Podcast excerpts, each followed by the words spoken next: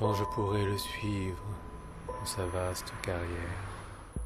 大家好，欢迎收听必定广播，我是小马。我是勺子，嗯，万众期待的又是万众马期待朝新月榜的年终榜终于为大家放送了。Nobody no, Nobody cares，对我们 care 就可以了。OK，对我相信还是有，呃，有人在期待是吧？对，有有那么几个人可能还是在期待着我们年终榜的。嗯是是是是对，是就是呃，给大家汇报一下，就是今年大概勺子老师听了多少本专辑？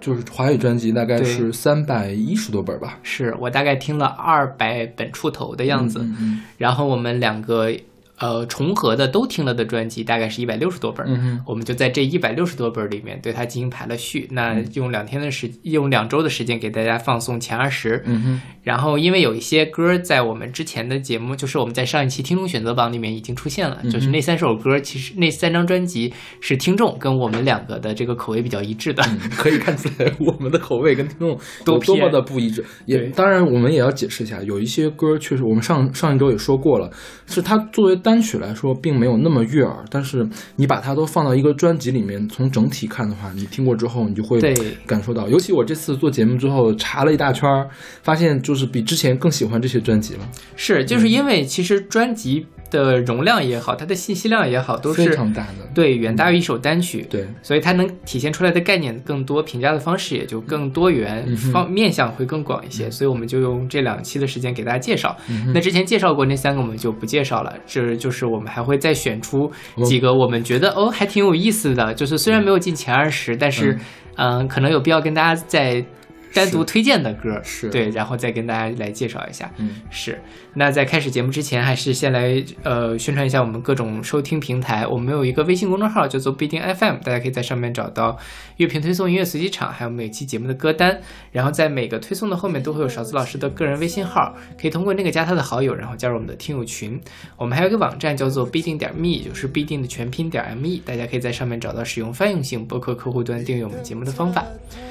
然后现在我们听到的是呃，不一定音乐广播什么来着？马勺音乐榜上，马勺音乐榜第二十名，好，哦，这个好像其实，在早年间什么电电台是吧？对，包括就是、American Top Forty 什么什么的那种，是是是是是，还有像什么 Channel Five 之类的 Channel V 这种就还蛮常见的。对，嗯所以就我们的马朝音乐榜第二十名是廖世贤的《西部》，然后我的排名是第三十四名，勺子老师的排名是第三十名，我们的总评是第二十名。OK 是二零零一九年二月八号发行，由好友感觉音乐出版。对，然后现在听到的这首歌是《遥远的所在》。嗯哼对，嗯，然后这个其实我觉得算是呃，可能大家的接受度没有那么高。的，对。对对，就是可能一下子听不太进去，因为一方面它是台语歌，另外一方面它还挺实验的，是没有那么流行化，是非对但是常不流行。但是你听了之后，你觉得哇，好牛逼的那种感觉，是是是，嗯，我记得当时在这首歌我们在群里面也放了，当然它排排名肯定很靠后了，因为太不流行了嘛。当时是谁说的来着？说问我是不是个电影原声啊？我说还真不是。CD 老师，啊，是 CD 老师说的是吗？OK 啊，但是他确实做的特别像电影原声，就感觉你听一首歌就会看看到眼前的画面是什么。他那个封面也拍的很那什么，拍的就是请了一个摄影师航拍，从上往下拍，然后有云飘过，下面是一团一片灰色的这个房子和土地这样的感觉，是吧是的，对，因为就是这个叫西部，它是讲的台湾的西部？OK，因为说实话，比如说像我们熟悉的台湾的风景，台北是在北边嘛，嗯然后这种山海的，我们比较熟悉的是花莲，它是在台湾的东部，就是靠近太平洋。你想那么多呃，像陈建年啊他们来歌颂海洋，其实我觉得他们讲的都是太平洋。那在西部这一边，其实是在流行音乐上面可能是比较缺的一块儿。OK 就是但廖世贤就专门的就从他的生活经验出发来给大家讲。呃，他眼中的西部会是什么样的？但就是他其实也没有去讲一个特别特别具体的西部的感觉，而是他我我自己感觉啊，他把它给抽象的很深。嗯然后呢，一方面是用这种台语的这样的一个语言，那另外一方面是用了一些很抽象，然后有各种各样的音乐元素不断的蹦出来。但是它蹦出来了之后，又不每每一种音乐元素又没有统领整张专辑，甚至连也没有统领一个一首歌都没有。对对对，它很多元。然后那其实它很多东西，反正我听完之后，我就觉得是漂浮在，要要么是漂浮在云上，要么是漂浮在海面上的那样的一种，嗯，非常有有趣的一种听感。是嗯，他这个是请了一个法国的作曲家、钢琴家叫尊世安共同编曲，所以这首歌你可以听到那一段特别华丽的钢琴。我觉得这一段也是当时一下就吸引我的一个东西，就是你很难想象台语歌，然后古典乐还有合成器可以这样的结合在一起，对对对对对还是很精彩的。是因为其实我们平时熟悉的台语歌是那种嗯，像演歌一样的，对演或者是演歌或者是爱拼才会赢，是是那种是吧？对对，嗯或者是台湾那种夜场，就他们下乡去演那种要么比较激烈噔噔，噔噔噔噔噔噔，对，就伍佰的那种，其实就是伍佰台客的那样的一种是是是音乐。但其实我觉得，呃，廖世贤他自己也强调，就是说我他希望把这个台湾的这种台语音乐从大家的刻板印象中剥离出来，去提供更多的可能性。嗯，对，他就说，虽然我觉得我自己是创作的是非主流，但是我还是写了一个比较简单的旋律，希望能够引起更多的共鸣，希望音乐可以离市场更近一些。然后就是说，虽然音乐虽然是过眼云烟，但是我还是希望能够提供另外一种选择，虽然是可能是少数人会喜欢，但是就像臭豆腐一样，并非是大家都会喜欢的品类，但是这个选项总会在那里不散不逃。嗯，就是我觉得廖世贤其实是在台语音乐里面想要去找出一条新的可能性，而且我觉得从这个里面确实是你完全听不到，无论是台客也好，演歌也好那样的东西，但是你还是能感受到它是有台湾的，就就这片土地这个岛屿的那种本土性的东西在里面的。是对。你知道这专辑让我想到了谁吗？想到了香港那个黄眼人。嗯，对，我觉得两个感觉都特别像。是对，因为主要是他的技法上比较像。OK。对，嗯对，而且我觉得其实黄眼人他是那个呃用粤语歌在创作嘛，那他其实也关注的是一个社会也好，或者是一个文化的那样的一个范畴里面的东西，他在唱的。那其实我觉得廖世贤可能也有这样就很多这样的因素在里面所以就是无论是从形式上还是内容上，其实我觉得这这个什么黄眼人也是去入围了我们去年的那个去年还是前年？对，反正有一是段时间我年终榜应该是进前二十，我们还介绍过他。对对对对，嗯。呃，这廖世贤我没有查到太太太多资料，他到底是干嘛的他就是一个歌手对，然后反正是他其实也做过幕后，嗯，他之前做幕后，他好像还给周杰伦和陶晶莹做幕后，哦他还给他给陶晶莹写过歌，OK，对，对，所以就觉得嗯挺挺好玩的。如果因为你想，无论是那个周杰伦也好，或者是陶晶莹也好，跟我们现在听到的这样的专辑，其实风格差的还蛮大的。嗯对，因为当时黄眼人就是他，他本身是一个电子音乐人，嗯哼，但他觉得电子这个东西太过于城市，他想要更根源的东西，他要玩民谣，他就是用电子来反哺民谣的编曲所以就搞得很厉害。所以我觉得没准儿可能廖世贤也是这样的一个过程吧，就是把现代音乐玩的特别的熟，然后反过来去做特别根源的东西就会特别好。嗯你，像国内有他有他有黄眼人，国外有那个 Bonnie Bonnie Air 也是，就是用电子去玩民谣的这些人还是很棒的。是的，大家可以去试一下。嗯，对。OK，那我们来听这首我们马上音乐榜的第二十名，来自廖世贤，选择他的专辑《西部遥远的所在》。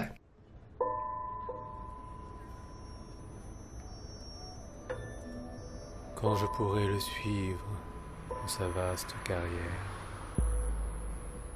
mes yeux verraient partout le vide et les déserts. Je ne désire rien de tout ce qu'il éclaire. Je ne demande rien à l'immense univers.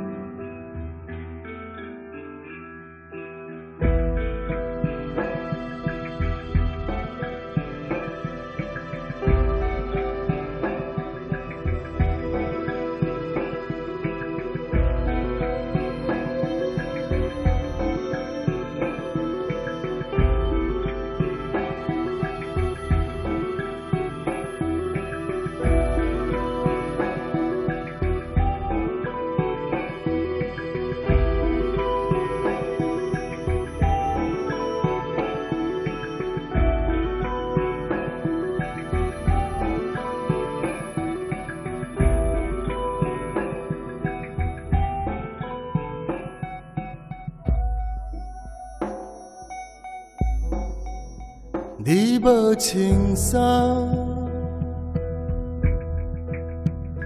无穿鞋，伫糖车脚行伫个。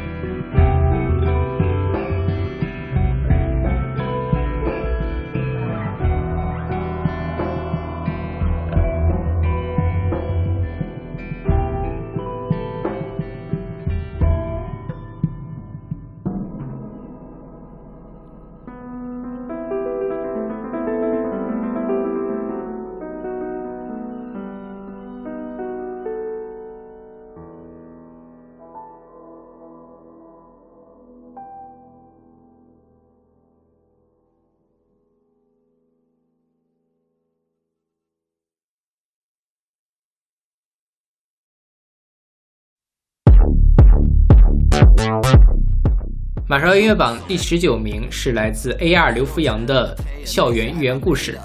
然后勺子老师排名是第九名，我的排名是第五十三名。OK，然后这本专辑是二零一九年一月十一号发行的，发行公司是 AR 自己的唱片，叫 All That Records。对，也就是 AR 吧。OK，对，这个其实是勺子老师特别特别喜欢的一张专辑。对，这个我一开始把它排到我的年度第二的，就是后三个月听了太多的好专辑了，就呼呼就就被挤到下面去了。但是我还是很喜欢它。是今年 AR 出了两张专辑，它两张专辑可能都进了我的前五十，嗯有有可能第二张没有进，但是我都给了五星。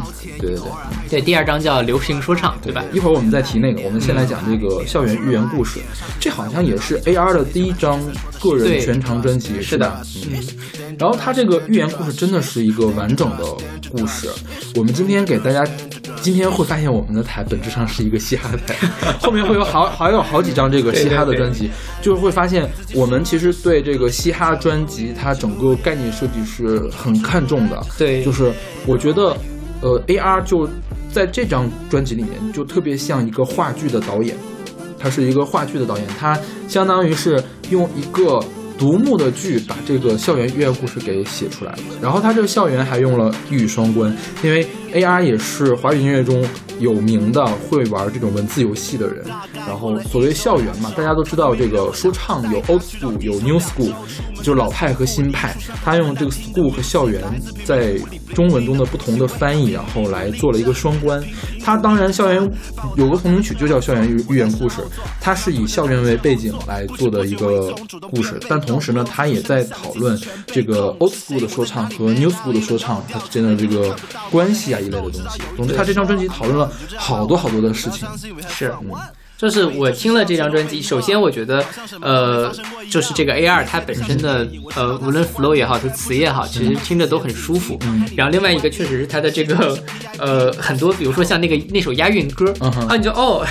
很很屌，就是玩梗玩的也很有趣，包括你像说它整个的这么一个概念，从什么开学典礼演讲，嗯然后就是你会觉得哦，虽然我没有它本质上讲的是嘻哈圈的事情，但是呃，它其实讲的这个校园的东西是这个符号是我们都很熟悉的，所以你听进也很容易听得进去了。是对，像我不知道大家对嘻哈圈了不了解啊，就是自从中国有嘻哈出来之后，嗯，AR 并不是中国有嘻哈出来的，它是好声好歌曲出来的是吧？嗯好歌曲的季军，这样吗？我知道像是有一年好歌曲的季军。OK，然后他当时出来之后，就经常去 diss 吴亦凡，嗯。各种 diss 吴亦凡，但是他去跟鹿晗合作，对。他有跟鹿晗一块唱歌，然后在这个《校园寓言故事》的同名单曲里面还提到了这些事情。OK 啊，你跟鹿晗唱歌呀，怎么怎么样的这种，然后呃，他就是之前的单曲 diss 别人 diss 特别多，然后有一些被放到了这张专辑，比如说你刚才说那个押韵歌，嗯。他讽刺的是什么事儿呢？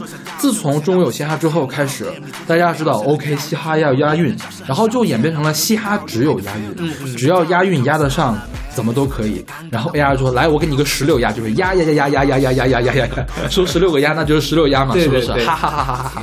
那我是不是很牛逼啊？但其实并不是的，因为嘻哈除了这个押韵之外，还有各种各样复杂的东西。因为我们两个虽然说我们台已经变成了嘻哈台，但是也并没有那么懂啊。就比如说 flow 很重要，punchline 很重要。呃，AR 呢算是国内 punchline 玩的比较好的一个，他的 punchline 做的特别好。就是大家，你其实你就你不懂这些事情的时候，你去听一下他的歌很舒服。这个事儿我觉得就可以从侧面反映他肯定是在哪个地方做的特别好。对对对，是是吧？然后这首歌也很有趣，这首歌叫《Dangerous》。Dangerous 它呃，它应该是采样了 Michael Jackson 的那个 Dangerous，、嗯对吧？它描述的是他朋友的故事。是什么呢？他朋友是一个很优秀的说唱歌手，然后在演出的时候认识了一个富二代女生，一来二去两个人就好上了。而这个富二代女生是真的很厉害，她不是那种花瓶，她真的是听嘻哈音乐的人，然后也看哲学书什么的，两个就然后结果这个他这个朋友就深陷入这种这段感情之中，结果突然有一天，啊，那个女生就说啊，我们只是玩一玩了，你不要太当真嘛，然后就被甩掉了。然后他就说啊，she's she's dangerous, she's dangerous，这个是就讲了一个特别有趣的一个事情，相当于 OK 是对。然后我觉得这个歌就可以体现它特别有意思的这个特点。然后他这张专辑还用了一个概念，他每一首单他是有十一首单曲嘛，十一首单曲他做了十一张封面，嗯每张封面面都是一个漫画。来，然后这个 Dangerous 这首歌好像是全都用的那种拼贴式的东西做的这个叫歌词 MV，然后他的同名单曲叫《校园寓言故事》呢，是全程都是一个漫画的 MV。OK，就做的很很怎么说？从视觉上来讲，概念性也很强。总之，我觉得 AR 是一个非常非常会做概念、会做完整的东西的一个人。是的，是的，因为就像刚才小老师说，我们。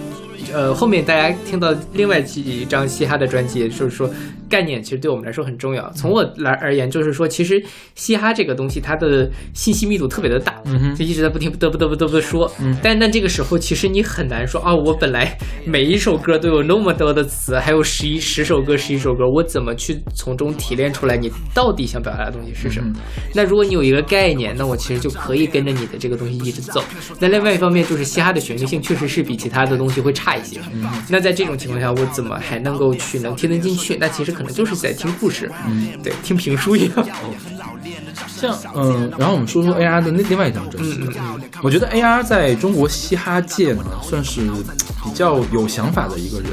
他不单是想做出一个好的东西，他也不断在探索中国的嘻哈音乐应该往哪个方向发展。因为他这张专辑，我们听他这张专辑的话，其实是比较传统的，他是用了很多不那么流行的技法来说，就是很难去呃流行开来。我们这首我这首歌没有，我那个我我是不是放的这首歌，还是放的《校园寓言故事》？Dangerous，就是这首歌是吧？这首歌好像排名也很低，我就是我们的朋友们，就是比较喜欢听流行的朋友们就不是很喜欢。然后，呃，所以他就想，中国现在出圈的嘻哈通常都是流行嘻哈，而且都是综艺给弄出去的。虽然 AR 说我并不是特别喜欢流行嘻哈，但是我想试一下，我其实也可以做流行的。那么我想通过我的一己之力做出来一些悦耳的嘻哈给大家听，看一下这条路走不走得通。所以他今年就是年底十二月十几号的时候发了这个流行说唱，他找来了谁呢？找来了福克斯、S Paper 还有艾热。嗯哼，另外两个人我没有听过他们的歌，但是 S Paper 是我特特别著名的抖音神曲，叫做《心如止水》。对对对，心如止水应该是今年出圈出的最厉害的一个嘻哈单曲了。对对对对。然后 AR 就是说，OK，那既然我想做流行嘻哈，我就找来当下流行嘻哈做的最好的人来跟我合作。我做了一些特别旋律化的一个东西，看看怎么样。但是呢，他的同名单曲，专辑同名单曲叫 Pop Rap 呢，又没有做成流行嘻哈。他来说这些事情，又来 diss 大家，说现在的歌完全没有营养，还不如来听李荣浩的《贝贝》。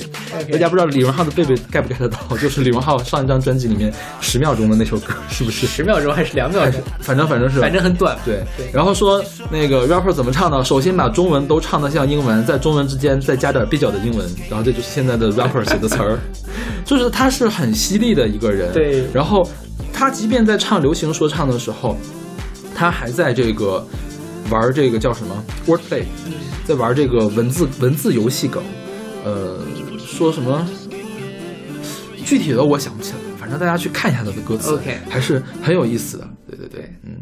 然后我要说一下为什么我这张只排到了五十三名，我自己的五十三名，所以你对你来说是高还是低啊？对我来说比较低，因为你排名这么高，对吧？嗯因为像其他的那几张，我们后面会提到的嘻哈专辑，我都排的挺高的。嗯这张专辑我觉得是 OK，它的概念也很好，嗯，A R 它的呃唱的也好，写的也好，我觉得都不错。但是说实话，对我而言，它本质上它讲校园寓言故事，它讲的还是嘻哈圈的事儿，就是它的外延其实比我们后面听到的那几张就会小一些。OK 它给我的想象空间会更小。所以我觉得哦，OK，你们嘻哈圈这件事关我什么事儿呢？对我会有一点点这样的感觉。当然，你如果往外了想，你也可以说这首歌其实除了在讲，呃，大家互相 diss 来 diss 去或者怎么样，还会有其他的东西。但是本身我并不是对嘻哈圈的事我不关心，你往外扩展的那个能力也比其他差一些，所以我没有给他一个很高的分数。那流行说唱那张呢，我可能给的就更低一点。OK 对，所以这就是就是我，因为我说实话我没看过有嘻哈，其实说实话我之前在查这期节目之前，我也不知道 AR 是谁，我也不知道他 diss 过吴亦凡，他跟鹿晗合作过，恩怨情仇这些呃 context，他的这些上下文我其实是不知道的，所以这张专辑我没有在当时没有听得那么进去了。OK，对，当然如果对这些事情熟悉一点，我可能会给他一个更高的分数。OK，对。OK，那我们来听这首呃来自 A R 的 Dangerous，呃出自我们马上音乐榜第十九名《校园寓言故事》。这首歌送给送给所有圈里的 player，那些爱把妹的，给你一点建议，我玩不过他。Based on 的 True story，长得完全符合他照片，不是照片，说在 House of Vans 看到了现场我表演，有种不敢确定的感觉，很抱歉，一早就约我到了面包店，笑着脸说想要见我闲聊和消遣。Wow damn，你昨天的表现很耀眼，很老练，人招式很少见，让我有点要恋爱的 feel，但我不是不要脸，开玩笑啦，man，气氛有点尴尬，但我老眼都瞄在那超圆的猫眼，他包是 n e l 但那高挑和刀子脸足以让人暴发户吆喝着掏钱，一个偶尔爱读伏尔泰的富二代，man，素颜带带点扑克牌脸，露出了卖点，霎时间在我的脑里就想起那句 Michael Jackson 说的 She's dangerous, dangerous, she's dangerous, dangerous, she's dangerous, dangerous, she's dangerous, dangerous, she's Yeah，心跳加快，Catch my breath，他的腔调有一点暧昧，对自己说这是个 trap，却又犹豫着，Oh yeah，控制不住的，just can't get over you。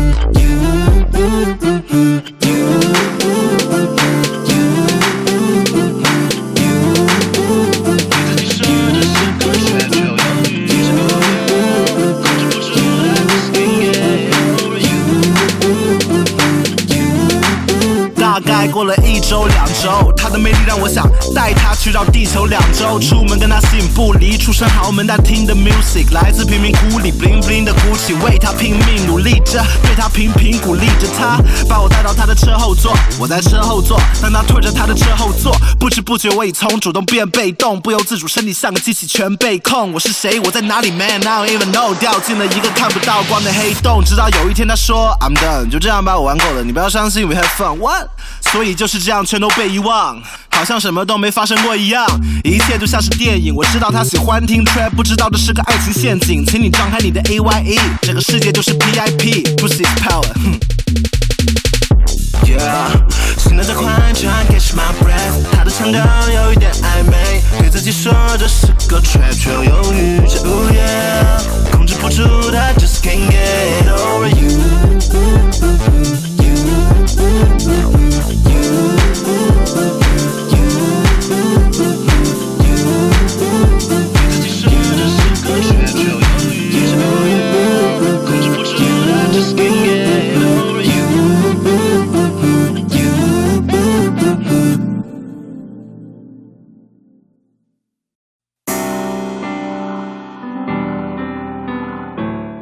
马潮音乐榜第十八名是来自陈珊妮的《Juvenile A》少年 A 是，呃，我的排名是第三十名，勺子老师排名是第二十四名。OK，这个是二零一九年九月十三号发行的，发行商是融合音乐。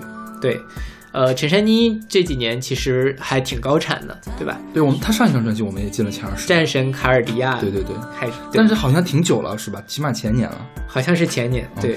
然后，但陈珊妮这两年就是，反正是，呃，她去年是当了金马的，呃，不是这个金曲奖的，金马还当不了，金曲。但她去当过金马奖的评审啊，是她她为什么可以当呀？就是金马奖也有那个原创音乐环节。OK，好，对，所以她她应该也是去当了金马奖评审。她去年是当了金曲奖的那个评评审团主席。嗯哼，然后我觉得他也是很兢兢业业在推动台湾流行乐的发展，无论是以他本身的，因为他是制作人嘛，他也在扶持着后辈的这样独立音乐的发展。那他自己的这些呃作品，其实也是一直在关怀社会，然后在关注这个时代正在涌现的新的问题。那这张专辑其实我觉得就是在讲他对当下的这样的一个时代的一个观察。对，他在他的这个专辑的文案里面就说，我们都活在时代的暂存档里，不知道下一步是将被储存还是删除。要是你仍有余力去凝视自己，那这部作品蕴藏给你的十一个讯息，这是一部注定要在二零一九年完成的音乐作品。然后他后面扯了一堆说未来过去的人是怎么看二零一九年的。那我们活在这样的一个呃。过去想象的未来的一个这个赛博朋克的世界里的时候，嗯我们应该怎么样去凝视着现在我们所处的时代他所有的歌都在讲这么一件事情。对，他说这个注定要在二零一九年完成的作品，你知道是为什么吗？因为他说他为了当这个金曲奖的评评委会主席，嗯他其实花了很大的精力的，他做事做专辑的精力就大大的被压缩了。嗯哼但是他现在特别想谈这个一九八四，嗯一九八四是一九四九年写的，他一定要赶在二零一九年把这个事情给做完。，OK，哦，对明白。然后他不是他想描述的是是二零三五年的事情还是二零三四二零五四年的事情？二零五四年的事情，OK，对，就是想描述三十五年之后的事情。明白。然后他这个歌里面就有很多很多的典故，比如说我们现在听到这首歌叫做《汉娜怎么说》。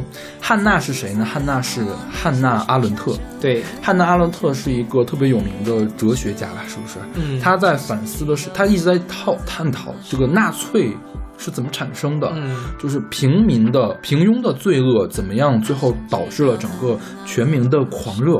所以我觉得这种东西其实跟我们的文革什么的都很像，对，是吧？是的，都是那种平民的狂。就之前我记得我们上什么课，历史课的时候讲，我们那老师说，嗯，虽然我们现在都在反对文革，但是。你想啊，那是一个全民都参与的事情，怎么可能会全民都狂热呢？是他觉得是，呃，可能是因为什么原因导致我们现在对那个时候的看法有问题。嗯嗯，但是汉娜·阿伦特其实他就是在讲，是可能会出现这种全民性的狂热的。对大家如果有兴趣，可以去找来汉娜·阿伦特的书来看一下，然后也有关于他的纪录片，我记得应该是是吧？是，所以其实而且并不仅仅是在那样极端的环境里面会出现所谓的平庸之恶，嗯其实我们在当下。比如说去年的那个电影《少年的你》，嗯它讲的就是校园霸凌嘛。嗯那很多时候就是说，哦，我如果不霸凌他，就会有人来霸凌我，嗯这是一种所谓的平庸者。我们可能都是那样的一个帮凶。那还有一个非常典型例子就是网络暴力，嗯哼，对，大家都好像是在义正辞严的站在这个正义的制高点上去指责别人，就是所谓的。呃，很很很火的说什么雪崩的时候没有一片雪花是无辜的嘛？嗯那咱先不说说到底责任到底应归在哪片雪花上，但至少说它也体现出来了我们在面对着纷繁复杂的世界里，可能其实也不由自主的会展现出来我们所谓的平庸之恶。嗯这个东西不是在一个极端的时代发生的，其实在我们当下的时代里面也时时刻刻在发生。是。其实汉娜怎么说，最后落在的地方就是网络霸凌的问题。是的，嗯，对。然后他把它升华到了汉娜·阿伦特那个地方，对对就是让你去看看汉娜是怎么说的，让所有人都去看看汉娜到底怎么说，对是这种感觉是吧？是的，然后他这张专辑好多歌都在关注这些类似的问题，比如说你要去哪里，嗯是跟这个伤心欲绝的主唱许正泰合唱的，他关注的是假新闻。然后巴甫洛夫，巴甫洛夫是那个什么吗？不是狗流哈喇子对，狗流哈喇子那个嘛，那个是以实验，呃，制约实验来预防科技成瘾，嗯对。然后还有这个后面还有一首叫《玉女穿梭》，描述的是那个网红用姿色来讨好别人的网红，然后他嗯特意找来了这个一个琵琶艺术家叫钟玉凤来给他弹琵琶，然后他去跟台湾的京剧旦角赵鑫去学了怎么样唱这个京剧嗯，他用了一段旦角的这个呃花旦嗓来唱的。他这张专辑是这个元素非常的多，就是每一首歌都在给人惊喜对对对是吧？是的你就听了不会觉得无聊，说整首歌怎么张专辑就平平平淡淡的下来了。然后它内部呢是有一个他想表达的东西在支撑的，然后整体性又很强。是对，所以我我一如既往的喜欢这个陈呃陈珊妮的新专辑。其实说实话，这张专辑比他上一张专辑更能对我的口味一些。他这张专辑就像你说的，就是音乐元素会丰富一些，是所以你听的时候真的不觉得累。说实话，就是陈珊妮这个嗓子吧，当然，当然你她唱的也很好，但是你听听听太多了，可能稍微有会有点疲劳。嗯但这张专辑就不太会。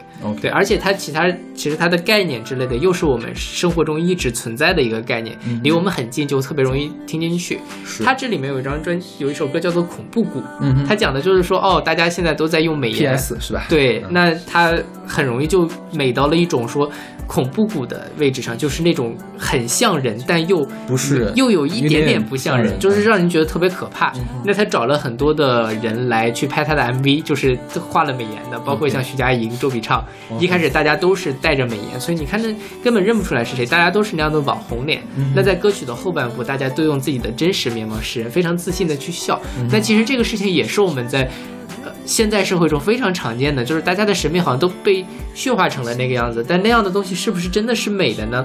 到底是谁在这样的一个看似已经到达一个恐怖谷的东西里面获得了什么东西？那大家又失去了什么东西？所以陈珊妮真的是一个非常有文化又非常有关怀的人。是对他一方面可以关注到这些问题，但他一方面又可以用什么汉娜·阿伦特、用恐怖谷、用巴甫洛夫来解释这些问题。是对我觉得他这东西完全可以写论文了。是，对。然后还有一点就是，我我我之前去年啊，嗯在我们的随机场上翻译了一篇特别长的论文，就是从陈珊妮的音乐来看这个女中国的女同志形象的演变这种感觉的这种论文。就是早年间，陈珊妮其实一直是在支持这个同志平权运动，从九十年代末开始就支持。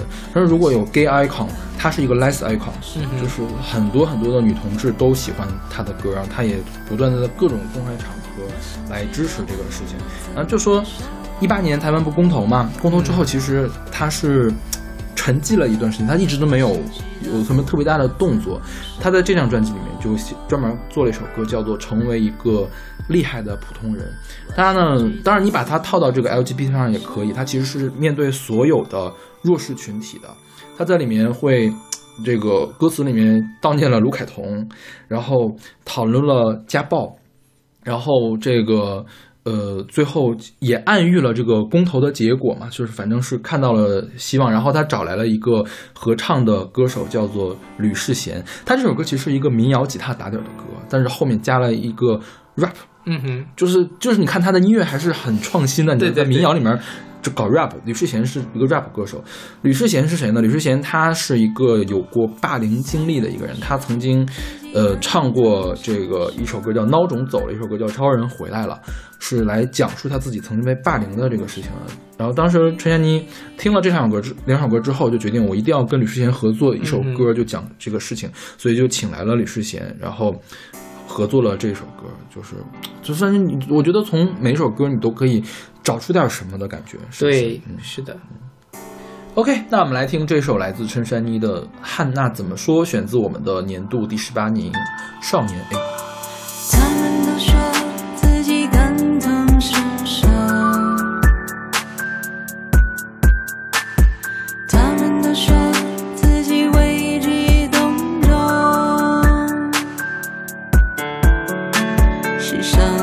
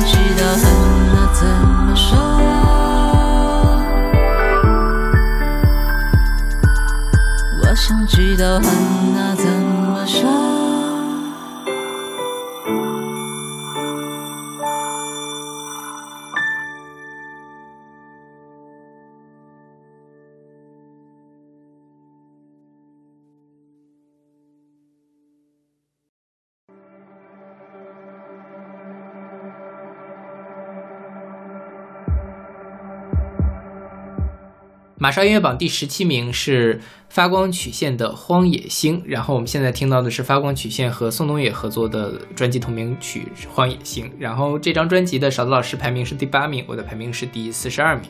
啊，这个专辑是二零一九年四月十九号发明的，是摩登天空旗下的厂牌 Bad Head 发行的。对，你为什么排这么低啊？这我有点出乎意料，你知道吗？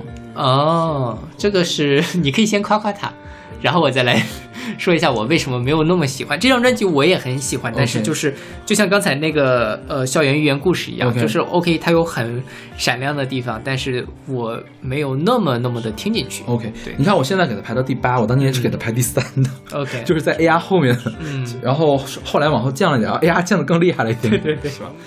当时我听的第一感觉就是做的太丰富了，嗯就是很他他往里面融了好多好多的东西。首先啊，这个是宋冬野是一个民谣歌手，发光曲线是一个电子团。对，我觉得首先电子和民谣的结合，我就一直很吸引我。我觉得这两个是不搭嘎的一个东西。是你给它搞到一块儿就就很亮，而且宋冬野本人就是一个音色很好听的一个人，他也一直在做旋律特别好的人。嗯所以宋冬野当年假如要是没有那档子事儿，我觉得宋冬野可能是现在国内乐坛里面民谣会比较有地位的一个人。对对对，是吧？然后，呃，他这张专辑里面，呃，叫发光曲线的核心人物叫什么？叫叫那个人叫什么来？薛冉，对，薛冉，薛冉他是一个很有追求的人。他在这张专辑里面加入了诗歌、朗诵、书法和摄影。嗯哼，他这个书法，他的这个封面嘛，书法专门找了一个叫立宪亭，给他提了一个字，然后封面用的是张克纯的摄影，虽然这两个我也不知道，好像很厉害的样子啊。然后它里面第一首歌就吸引到我了，为什么呢？因为他找来左小诅咒给他读诗，真的左小诅咒假只要不唱歌，他干嘛都行。真的，我觉得他朗诵也挺有感觉的。对，是吧？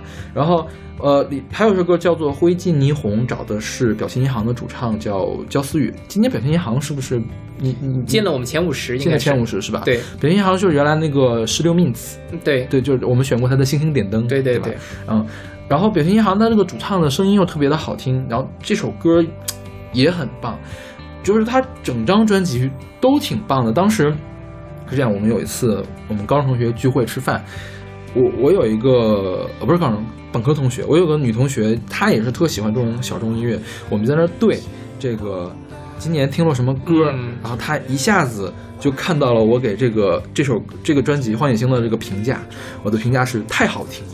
他跟我说：“你的语言就这么贫乏吗？” 我一眼就看到了这个，然后我跟他说，就是它好听到，就是我没有办法一下子想到更加复杂的语言来评价它了，就是它的悦耳程度 OK，超乎了我的想象，知道吗？嗯因为我原来印象中的发光曲线是要更电一些的，对，是吧？是的，它这一张好像从电往回退了很多，就是退的更加流行了。呃，对，甚至我觉得可能是有点迷幻的感觉。对对对对对对对，嗯对，所以我特别的喜欢。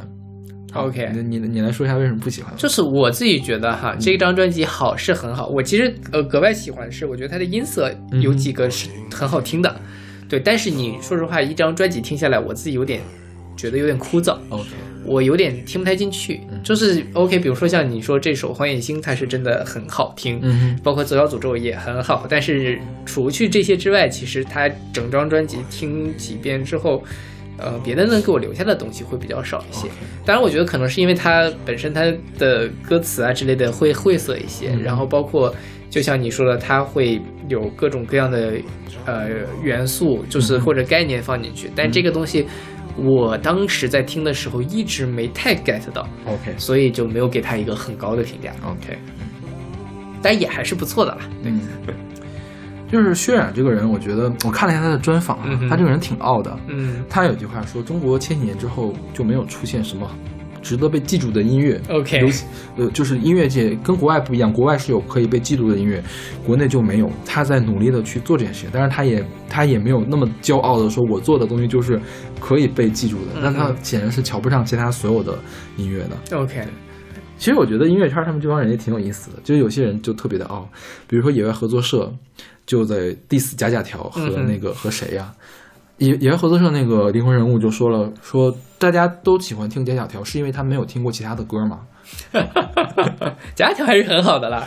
对，所以我觉得野野外合作社也很好，是啊，就是他们这些，我觉得有点文人相轻的感觉嘛。是对对，对，这个傲气我觉得也可以也挺挺可爱的，你都不会觉得觉得怎么回事了。对是是是。嗯那好，那我们来听这首来自发光曲线和宋冬野的《荒野星》，来自我们的年度第十七名《荒野星》。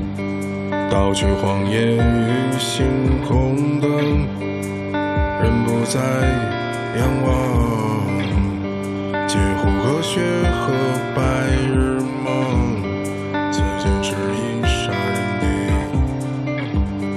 杀非万物虚构之中，绝望已是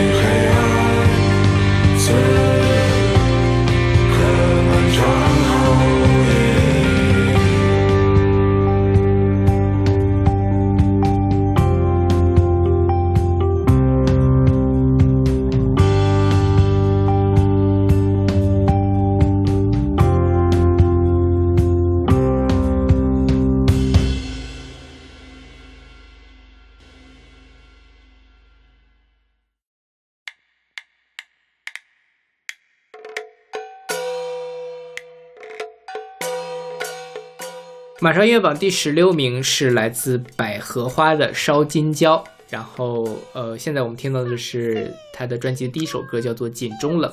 嗯、我的排名是第十七名，邵老师排名是第二十九名。OK，是二零一九年九月二十号由洗耳恭听发行的，对，这个也是一张台语专辑。今年我们真的是很喜欢台语专辑。主要是我听了太多的台语专辑，我觉得。对，而且你也是是吗？对，我也是。对，就是我觉得今年的我觉得主要是因为我们用了 Spotify。啊，一方面是这样，是吧对，嗯另外一方面就是我觉得台语歌，台语歌在这几年其实也确实发展的很快。嗯像我们之前可能听到的比较熟悉，就伍佰前几张专辑台语的，我觉得是非常值得一听的嗯啦。那、今年会有更多种不同的可能性，像刚才我们听到的廖世贤的《西部》，嗯它是用一个比较呃去说大家对。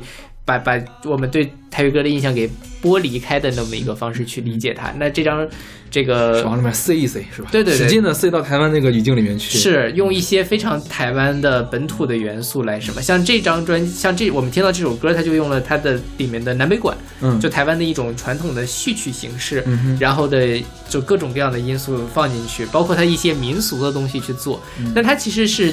呃，百合花这个团，他其实想做的就是说，用声音这样的东西去讲述所谓的台到底是怎么回事儿。他想做出的是那种早年间的那样的流行化，就是坊间很流行，但可能没有那么多呃本身的就是复杂的社会意义的那样的歌。嗯哼，对，比如说他在这里面讲的说天黑黑，或者是白露丝一般的闽闽南歌讲歌曲，嗯它不需要去讲述故事，也不需要时代背景，仅仅用声音就可以与大家去沟通。嗯，那他其实跟廖世贤想的路子就完全不一样了。嗯对，他可能，我觉得他的感觉就像是二手玫瑰和苏阳结合到一块儿了，就是就是他是一个把台湾好多好多种元素都融到他这本专辑里面的一个东西。对对对他这本专辑其实整体性我觉得并没有那么强，它的整体性主要是从形式的整体性上来体现，是而不是内容的整体性，对是吧？对，嗯。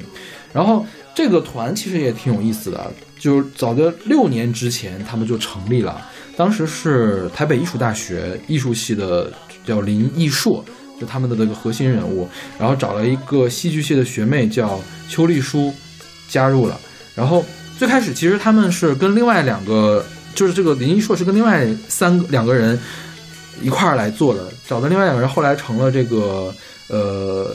害喜喜和魏宝珠的两个主唱也是两个乐队的主唱，三个主唱搞不出来东西嘛，他就要找乐手，然后就找了这个这个学妹加过来，是个鼓手，然后又找了一个贝斯手，贝斯手是一个在新竹念高中生的一个人，好吧，对，然后他们三人编制走江湖，然后后来是这个有一次就是在公演的时候嘛，在那个呃少年白乐团在下面看，少年白的吉他手叫宗宇，就加入了他们这个团，对，然后早年间这个林一硕其实写了好多歌，他写了三四十首台语歌，他就一直没有发行，嗯他觉得这个东西我写我没有必要，还没有到时机给大家听。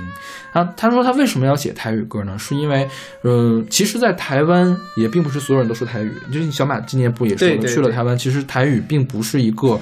特别正式的语言了，就是说大家聊天哦，可能蹦一两句台语出来，但是一旦说正事儿，换国语，对，是这样一个状态。所以，嗯、就林一硕就觉得，好像我们现在如果用台语写歌的话，就好像在台湾用法文写歌一样，用了一个没有人用的语言来写歌，他觉得这个是不对的，所以说他就想使劲的尝试用台语来写歌，然后直到是打倒三明治的主唱有一天联系他，叫王心如，他说我们现在在那个管台湾引号文化部嗯。要拿补助，嗯。我们要做一张 EP，要不然你也来啊，嗯。反正要钱嘛，一块要钱嘛。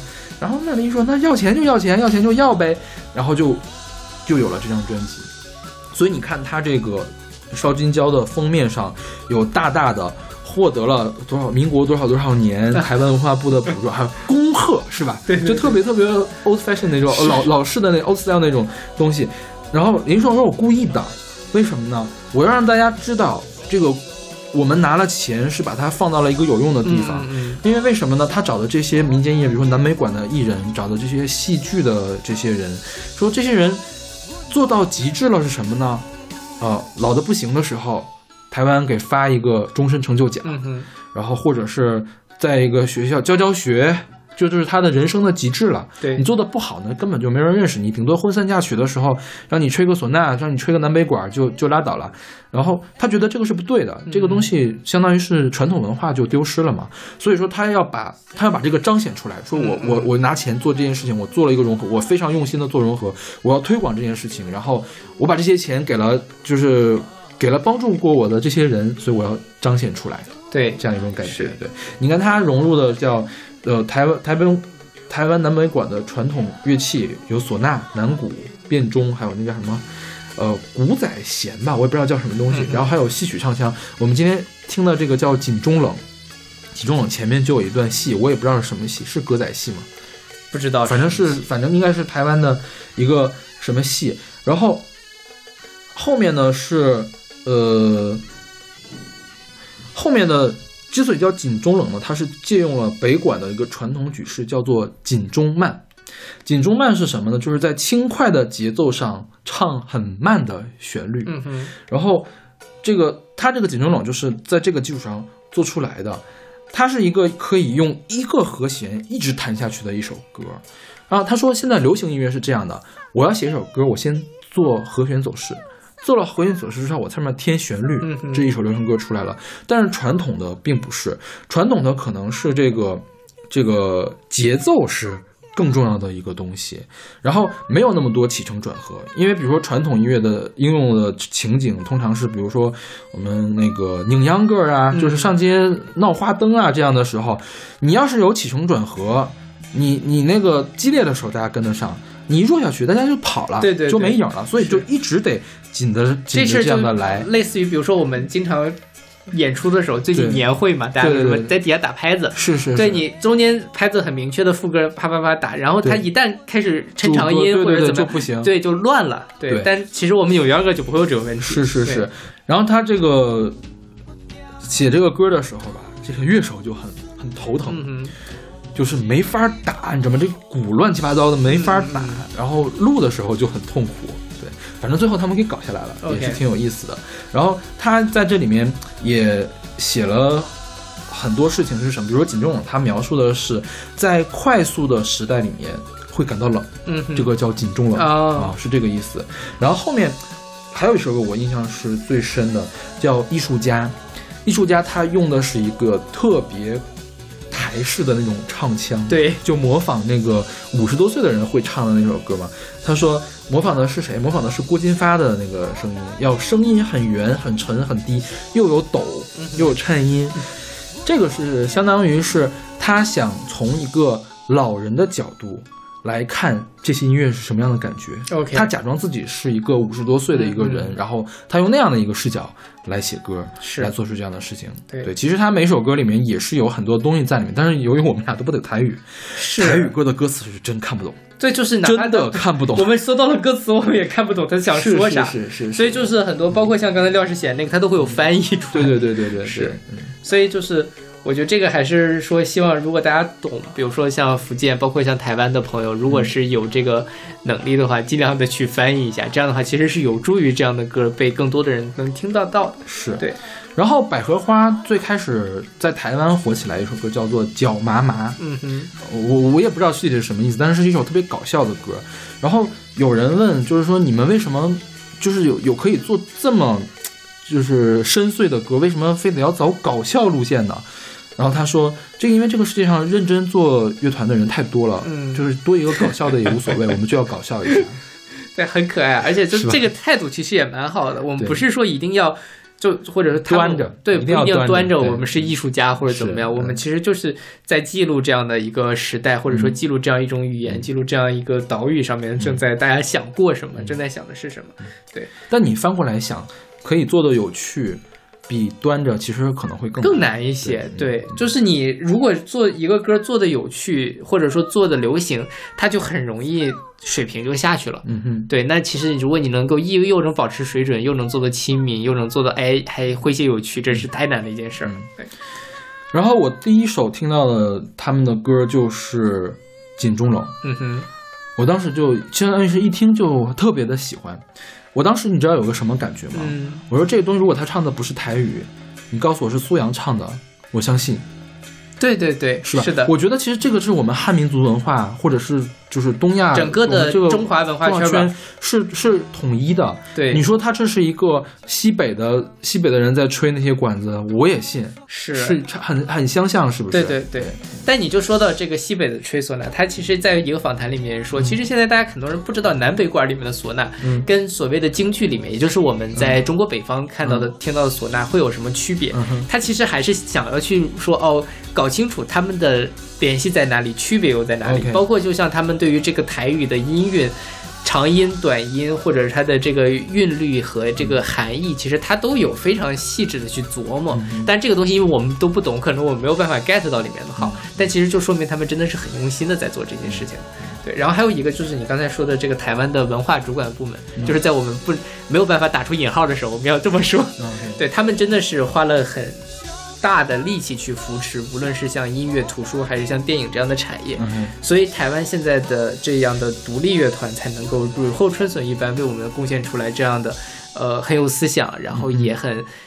也听起来不是粗制滥造、小作坊、地下室录出来的产品，嗯对这个东西我觉得确实是是你在这样的一个层面去重视它，那它的东西就会慢慢的去孵化出来嗯更多的。那也许这些人做的这些东西，无论是对台湾的传统音乐，还是对于台湾的呃流行音乐、摇滚乐来说，它未来可能都会有一个非常大的累积的效应。是对。大家如果对这个比较新的台语歌有兴趣的话，就是这种独立的台语民谣啊、摇滚啊嗯。这种乐团有兴趣的话，可以去搜一套合集，叫做《南面儿歌》，每年出一本今年的《南面儿歌》里面就收录了《百合花》里面的一首歌然后还有杨世宏嗯的歌。杨世杨世宏的歌，今年我还没有来得及听。OK，对，据说也挺好的，呃。就是那个那专辑呢，嗯，你可以听出来是有良莠不齐的，就是有的人确实是挺糙的，但是那种精气神儿都在呢。对对对就是起码都是很认真的，有还而且是有一定能力的，也有像百合花这么出挑的这种乐团在里面，就是的每年都会有惊喜，大家有兴趣可以去听一下。对。OK，那我们来听这个年度第十六名，来自百合花的《烧金胶》里面的一首歌《井中冷》。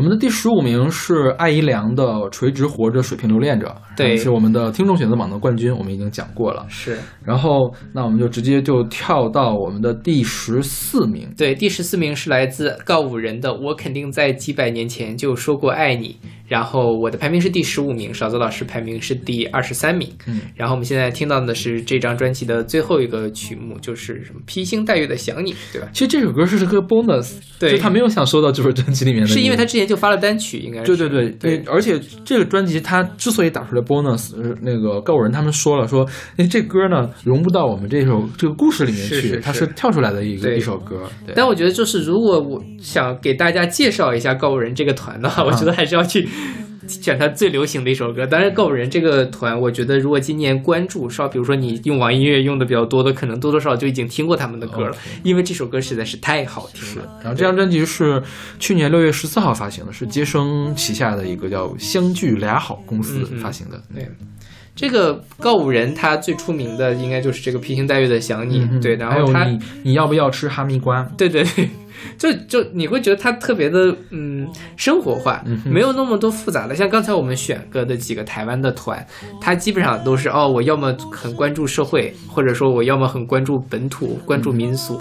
那告五人就是很认真的在做这样的都市的，情歌，对，真是情歌。是是是，基本上都是。所以你看它的题目叫做“我肯定在几百年前就说过爱你然后”，整张专辑都是在谈情说爱。这个这个这首歌的专辑的名字是出自他的首张首就是第一首歌《爱人错过》的第一句话，对，直接把第一句话当做了专辑的名字。是是是，也是一个提纲挈领的作用了。对嗯然后我听这张专辑，其实感觉哈，就我就是我听的时候就觉得哦，好轻松，好悦耳。嗯然后你听了之后就觉得很开心，嗯因为它没有那种嗯啊多么痛的领悟那种要死死去活来的歌。然后它是一个男女双主唱的一个配置嘛那它就是一个天然可以适合去唱情歌的一个配置，嗯也不是那种啊这个什么当爱已成往事那种死、嗯死乞白赖的那种感觉。但就是，然后呢，我另外一个感觉就是他们唱的都特别的真诚。嗯哼，就是你听了这些歌之后，你不会觉得他们是在扮演出来一种甜蜜的或者怎么样，他是真真切切的在爱着某一个人，嗯才能写出来这样的歌，才能唱出来这样的歌。嗯所以我是觉得这张专辑我是很喜欢的。OK，然后他这个歌是描述了一整个故事的，从爱人错过开始嘛，呃，就是错过嘛，错过之后，法兰西多士，法兰西多士，西多士是一个吃的吧是香港的饮料还是什么东西？就是很又甜又腻的一个东西。嗯它描述的是这个两个人之间的关系特别腻歪，然后会怎么样？然后后面跳海是为爱牺牲了，然后夜里无星是因为悲伤而蒙蔽双眼，然后骄傲的鲸鱼明白爱人就要先爱自己，然后没从没去过巴塞罗那是有点心酸，然后不具名的花又释然了，最后来问自己关于爱的本质，叫简答题，就是整个一个闭环的一个故事，对，是全都是谈恋爱，你看吗。是呀是呀，然后，因为就是失恋的人总去听他们的歌，所以有人会给他们留言说：“你们就是失恋团吧？” 所有人都是失恋了之后来来这儿听告五人的歌就很很。很治愈，真的很治愈。是是是然后看到有人就摘了一个网易音乐上的评论，就是告五人总是给我一种气势汹汹朝我冲过来，然后一把搂入怀里的感觉。一把搂入怀里感觉对，这真的是这个样子。你可能一就是在呃他唱起歌之前，嗯听他的前奏，你想象出来可能是另外一个样，但你不会想到他是这样的一个温柔的、这样认真、这样真诚的一个团。对，那我提醒大家一下，如果大家去搜这个叫《披星戴月的想你》，嗯大家一定要搜现在我们放的这个版本。他后面又给什么电视剧发了一个那个重混的，实在是太太难听了，真是 对，要崩溃了，简直。是的，然后我今天去看过他们的演出，嗯嗯。是在简单生活节上看的，对，现场给人感觉也很好。他们一男主唱叫什么来着？男主唱。潘云安、呃潘云安，然后女主唱犬青，对犬青，两个人就是很有默契，嗯哼，对，现场的效果也蛮好的。是对，然后他们现在好像还就犬青起码是还在上学，OK，就参加。就有人专访他们之后，犬青看了看手表，说我不行，我要走，下午还有课，然后就走了。好吧，对，很年轻的团嘛，对，他们是比较有潜力的在往前走的，是？是这张专辑我觉得也很精彩。但是就是稍微有那么一点点腻，容易腻，对对，就是容易听腻，因为我觉得它旋律上可能会有一点，嗯，就太流行了。对，太太流行，然后也不复杂。是包括你我自己感觉在听他们歌的时候，你听这像这张专辑的前三首歌非常的精彩，旋律也很好，后面可能慢慢的就在走下坡路。你听到后面之后也会觉得哇，你意象是不是有点太单一了？来来回回就那么几个词的那种感觉。是他的想象力可能不够丰富，当然你不能对一个都市爱情流行歌要求那么高了，嗯对。但是就是嗯，我希望如果他们再去出新的专辑的时候，可以稍微的把它的深度或者说它本身音乐上面的这样的复杂性再做得更更高级一些。是是是，因为这张专辑，说实话，我听到第三遍之后我就不想再听了，那你还给这么高？但真的是很好。就我一开始给到第十一，嗯然后也是哗啦哗啦哗啦往下降。对，就主要是第一印象实在是太好了。啊，对，真的是，说实话，我觉得在整个的华语流行乐坛，你能写出，就像我们上期节目上，你能写出一首悦耳的流行歌，其实是一件很难的一件事情。对对那他们做到了，我觉得是非常好。嗯对。OK，那我们来听马少音乐榜第十四名，来自呃，差点说成了五条人，五条人可还行，五条人今年排到哪儿去了呀？呃，不太高吧，好像没有到进前五十。是对，有点儿不太也是腻悦耳了了，就是对我觉得是因为那个东西听多了，可能会觉得稍微有点对，没有那么惊喜。假如说哈，我们特别用心的去查一查它后面有什么事儿，然后对着歌词一个一个听，我觉得那个名字我嗖嗖嗖嗖嗖就往上往上涨。但可能你没有那个欲望去查对对对对这个东西对对对对，是来自告五人的《我肯定在几百年前就说过爱你》里面的这首 bonus 歌曲，我就是披星戴月的想你。突如其来的美梦，是你离去时卷起的泡沫。提着石头默默的走，公车从旁擦身而过。突如其来的念头，幻想化成流星的你我。明亮的夜，漆黑的宇宙，统统来自夜空。我会披星戴月的想你，我会奋不顾身的前进。远方烟火越来越唏嘘，凝视前方身后的距离。我会披星戴月的想你，我会奋不顾身的前进。远方烟火越来越唏嘘，凝视前方身后的距离。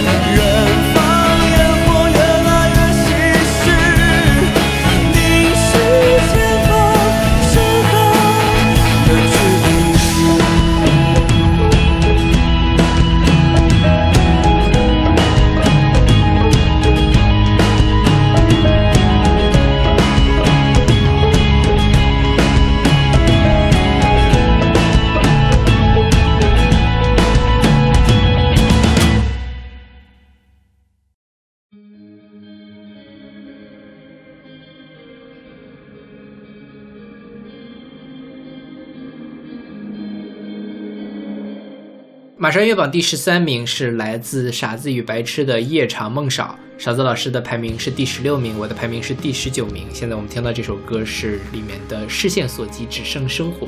OK，然后这是六月十五号由挖机机蛙旗下的智慧大狗，不知道他们是不是旗下的关系啊？有可能挖机机蛙是是大陆的发行，然后智慧大狗是他们的那个制作公司。OK？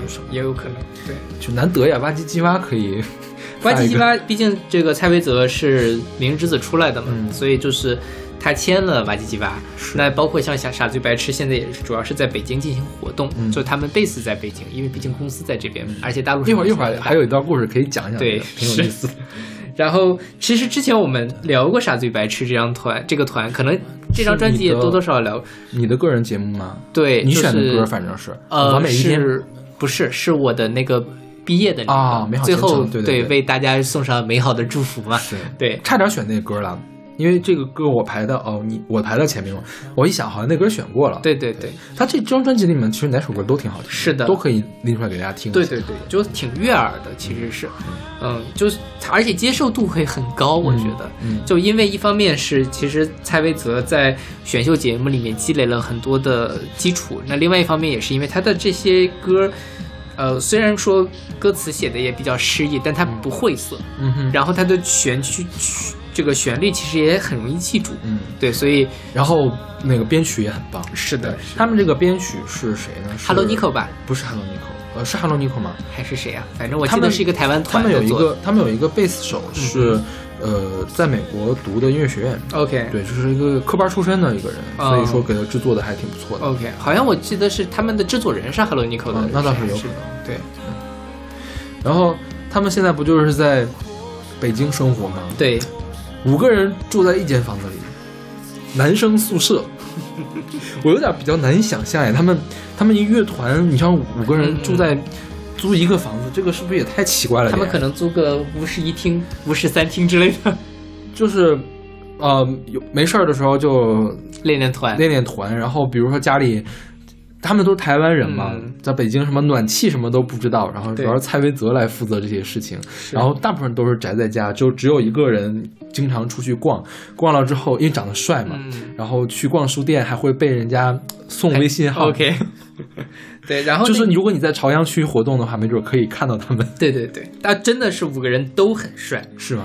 就是没有蔡维泽没有很帅，蔡维泽没有很帅。真的是，其实因为一方面就是蔡维泽，如果大家看选秀的话，多少会对他有些光环的因素嘛，嗯。就是蔡维泽自己这么评价自己，他当时参加《明日之子》进那屋之后，觉得自己是个送外卖的。没关系啦，毛不易都能拿冠军，这是一个什么多么奇怪的节目？OK，对但是毛不易确实很火呀，蔡维泽没有火起来，因为蔡维泽走的，我觉得还是小众路线，啊就是不是火的而且毛毛不易出圈了，而且毛不易毛不易有特别入耳的旋律。对对对蔡维泽这首这本专辑出一缺一个打 hit，就蔡维泽本身，我觉得他还是一个比较嗯独立的是是独立流行或者怎么样的一个路线嘛。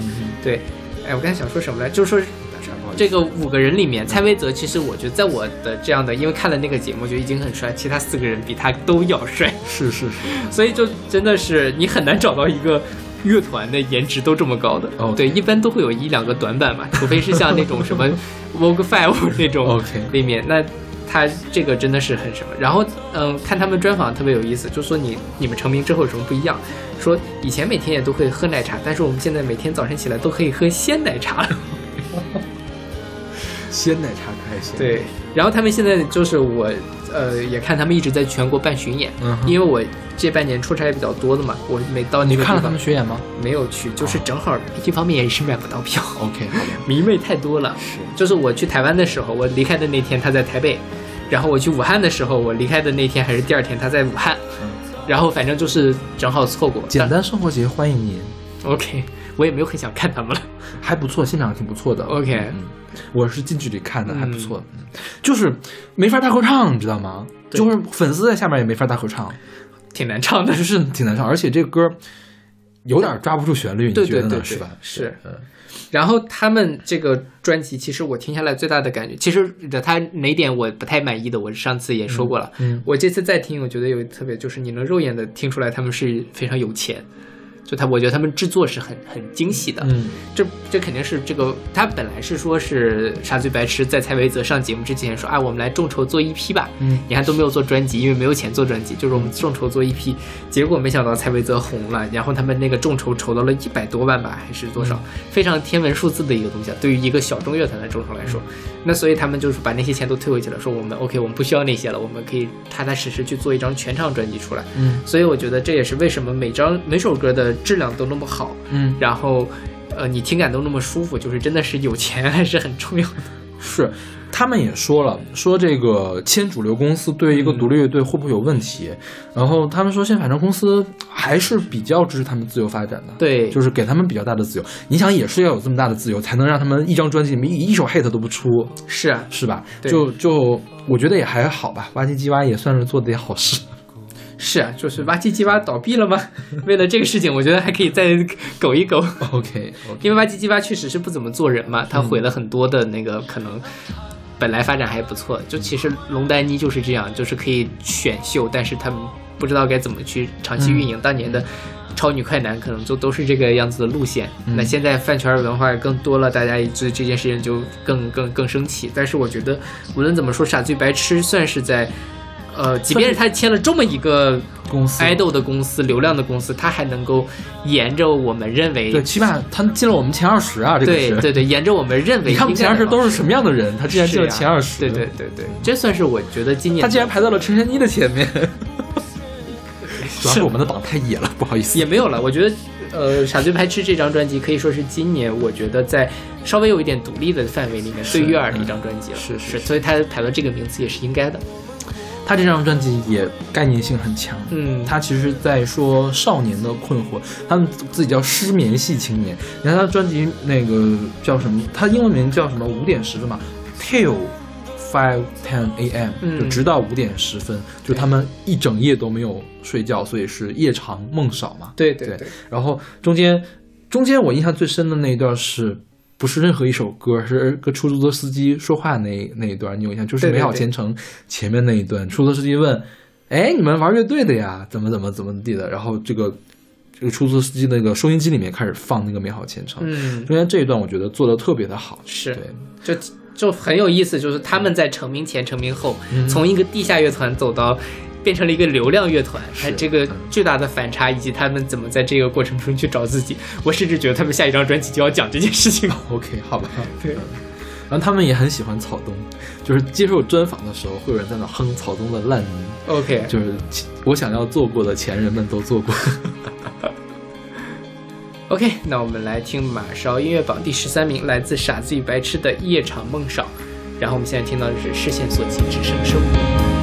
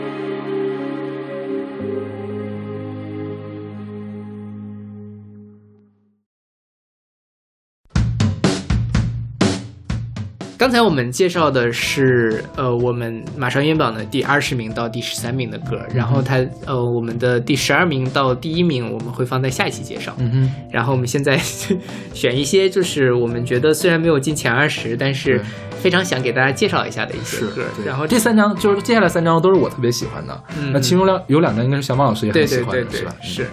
然后我们现在听到的是马少音乐榜的第三十名，嗯是来自短裤里的诗歌这个团的《我还喜欢你》。嗯，然后现在这首歌叫做《坏天才》。嗯哼这张专辑的我的排名是第十一名，勺子老师排名是第七十一名。对对，是二零一九年八月三十号由浅灰唱片发行的。是首先强调，我的第七十一名也是排名很高的一个名次，挺喜欢的，我很喜欢这张专辑，对，因为勺子老师 A 减给了很多一百五十名嘛。对，就因为其实我觉得怎么说呢，就是呃，可能真的是到了。我们说前十、前二十是真的是特别牛的那种，嗯我们可以一直循环。那可能是到二十名到八十名，这个专里面都是我们很喜欢，但就是可能会某一天我想起来我有这本专辑，我可以拿来听一遍的是，而且就它的这个排名也没有那么的严格，对对对对可能今天我会更喜欢这个，明天会更喜欢那个，是对，尤尤其是多了之后，真的是好愁呀。是。然后我还我我其实最后我我听了三百一十本嘛，嗯我的二百二百一十本到三百本，我是在一天晚上排出来的。OK 你可以想象一下我排的时候有多么的痛苦。对对对我就把每一张找出来听，听了之后，听完这张听下张，听完下张再回来听上一张，来确定哦这两这张就应该放这个地方比较合适。然后呢，要跟之前听过的那个再比一下，这放这儿合不合适？对然后要回忆一下当时听的时候是什么感觉呢？就就挺崩溃的，我觉得。是的，对对对。然后这个短裤里的诗歌是一个乐团，然后他们的这个团里面的两个成员，这个字儿怎么念啊？什么什么小海？丙小海丙小海和张海明，他们其实也是另外一个乐团脏手指里面的两个成员。脏手指的一批今年排到哪儿去了？呃，也排的还可以六七十名的样子吧，可对能应该没有进前五十，但其实我也挺喜我欢的。也挺喜欢的，对，可能就排到我的一百五十那个附近去。是，就因为这个好歌，我觉得真的还是挺多的。是对，那为什么这张专辑我会排的比《脏手指》要高呢？是因为我觉得他这张专辑特别的打动我。你就说说，其实说实话，你一开始听这张专辑说，哦，这个唱的也非常的粗糙。编的也挺奇怪的，然后整个人的这样的这个嗓音好像也是控制的不是特别好。反正你第一，我我自己一开始听，我会觉得这是一张嗯很很粗糙的专辑，但是。呃，我仔细再听下来，发现其实无论是他的制作的这样的一种粗糙感，我觉得他不是，我觉得他是故意的。对对对，他他对他不是水平不够，他故意的，他特别的真诚，嗯他体现出来了这样的一种少年感，就是其实我这东西很我很吃这套嘛，嗯。就他为什么叫短裤里的诗歌，就是什么时候穿短裤是我们年轻的时候，嗯。肆无忌惮可以穿短裤，那那短裤里的诗歌就是我们是那种追求梦想，然后心怀诗意的那样一种感觉。那他整张专辑其实给我的就是这样的一个年轻的浪漫主义的感觉，嗯所以虽然。我觉得他水平上可能并没有到十一这个名次，但是我实在是太喜欢这张专辑了，我也专门拿出来给大家介绍一下。OK，你看小马现在，我觉得你现在跟我当时的感觉是一样的，嗯你是按水平来评。嗯对我今年就完全放飞自我，喜欢哪张放哪张放前面。OK 对，就很随意。是，就是因为这张专辑，如果你让我纯粹按喜欢，我可能能排前五，OK，但我觉得有点太离谱了。我觉得也可以，就是这个东西如果是排前五，我嗯我觉得我也接受。我觉得是它可以到你的前五。是是是，确实做的挺好。就是你说他上来就觉得糙，我还真没觉得他糙，嗯我觉得唱的挺好的。嗯包括脏手指也唱的挺好的，是而且他自己也说，脏手指那边呢会更加的肆无忌惮一些。嗯其实这面他是几个人是定的定好了点儿往里面排的这种感觉 OK 会更加的死规范一点点的感觉。嗯，嗯是。然后他在这里面讲这张专辑为什么叫我还喜欢你呢？他说这张这个我还喜欢你象征了我们这个乐队的浪漫主义，在大家对于爱情并不是很看重，所有人都在约炮的这个时代里面，年轻人没有价值观的时代里，我们试图去做一些比较有价值的东西，因为好像在过去几年，中国的所有人都是一种非常虚无的状况，就像一座废墟那样，而我能够希望在这个废墟上建立起一些东西。这一段话也特别的打动我。其实某种程度上，我在听这张专辑的时候，也感受到了这样的一个东西，就是我非常的可能是觉得现实生活没有那么好，但是我仍然非常勇敢的去追求我想追求的东西。那这个其实就是我们之前讨论过少年心气也好，或者怎么样，就是嗯那种音乐里面能够给我带来非常大的力量和能量的一个东西。嗯哼，OK，那我们来听这个马上音榜第三十名，我专门为大家额外推荐的来自短裤里的诗歌的《我还喜欢你》里面的这首《坏天才》。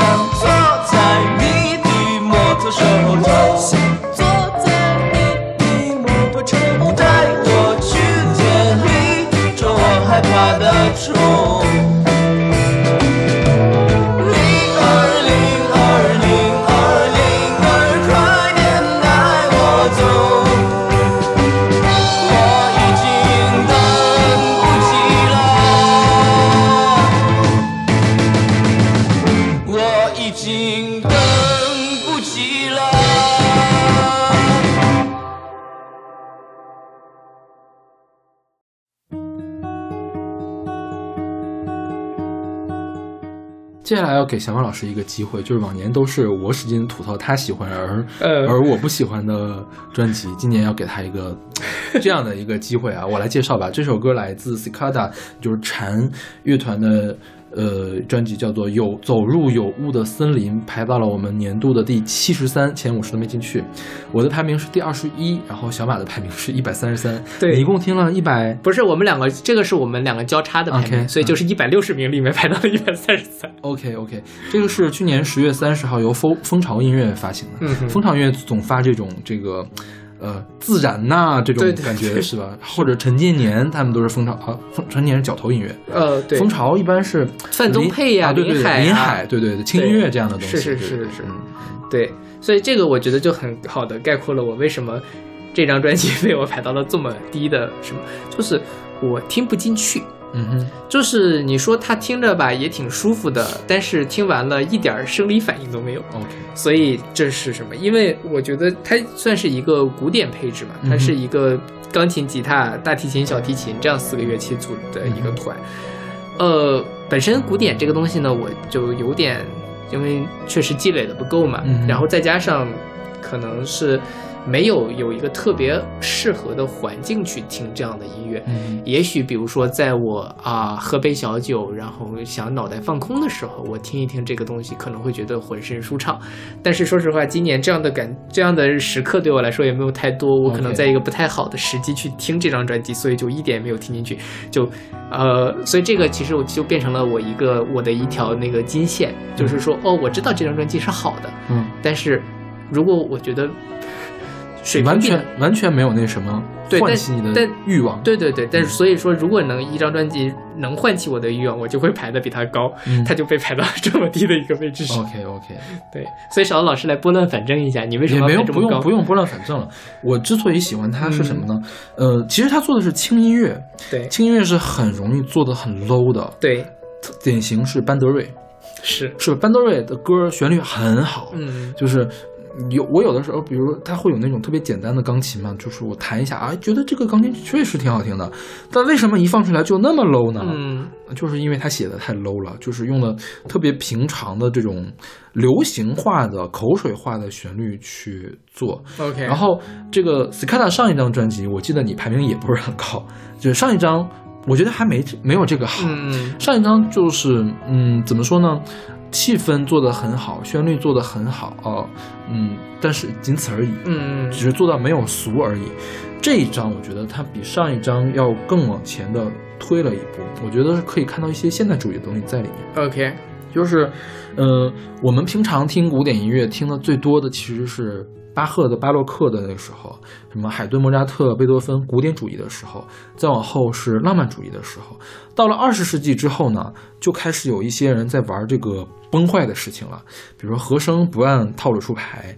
节奏不按套路出牌，像荀布格更过分，他把十二个音变成一样的，来用十二音来作曲。嗯那我觉得这一张是稍稍有一点点从浪漫往崩坏了那儿走的。，OK，就是它的节奏，我觉得有的时候会稍偷偷给你多一拍，嗯。然后和声也是，呃，不是按呃主起始式、终止式那样的那样的形式来走，就是有一点点乱。我听他了之后，一下子想到了是就是叫克洛诺斯四重奏，嗯哼也是国外的一个经常做现代音乐的一个古典团，所以我对这张专辑特别的喜欢，而且这个应该是我今年排名最高的一个器乐专辑。